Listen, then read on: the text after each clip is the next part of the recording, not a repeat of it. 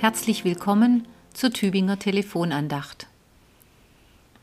Ein Kind, das Angst hat oder in eine Situation kommt, die es überfordert, sucht Hilfe und Schutz bei seinen Eltern.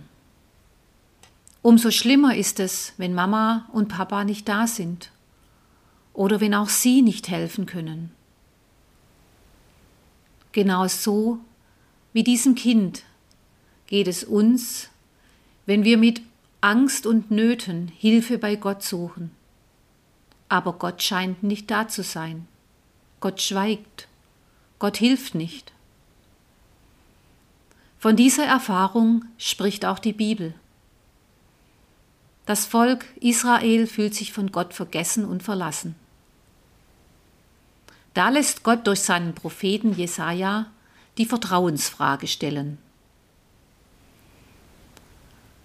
Gott fragt, ist mein Arm denn zu kurz, dass er nicht erlösen kann? Oder habe ich keine Kraft zu erretten? Diese Worte aus Jesaja 50, Vers 2 sprechen auch zu uns als heutige Tageslosung. Misstrauen wir Gott? Misstrauen wir seiner Macht?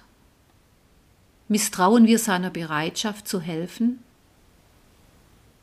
Oder vertrauen wir ihm, trotz allem, was uns Angst und Sorgen macht?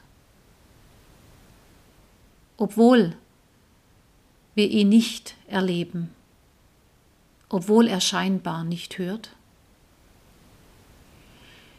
Ich lese zurzeit das Buch Wenn die Welt aus den Fugen gerät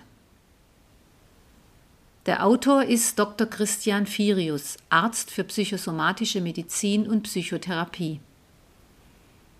Er geht der Frage nach, wie wir in unsicheren Zeiten wie heute mit unserer Angst umgehen können. Und in einem Kapitel beschäftigt er sich mit der menschlichen Fähigkeit zu staunen. Ganz besonders staunen können ja Kinder aber auch wir Erwachsenen können staunen. Und wenn wir staunen, dann weist doch das über uns selbst hinaus und verbindet uns mit etwas, das größer ist als wir.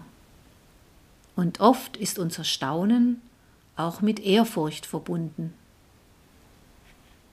Psychologen sagen, es tut Menschen gut. Es lässt Menschen zuversichtlicher und zufriedener werden wenn sie Ehrfurcht haben vor etwas, das größer ist als sie.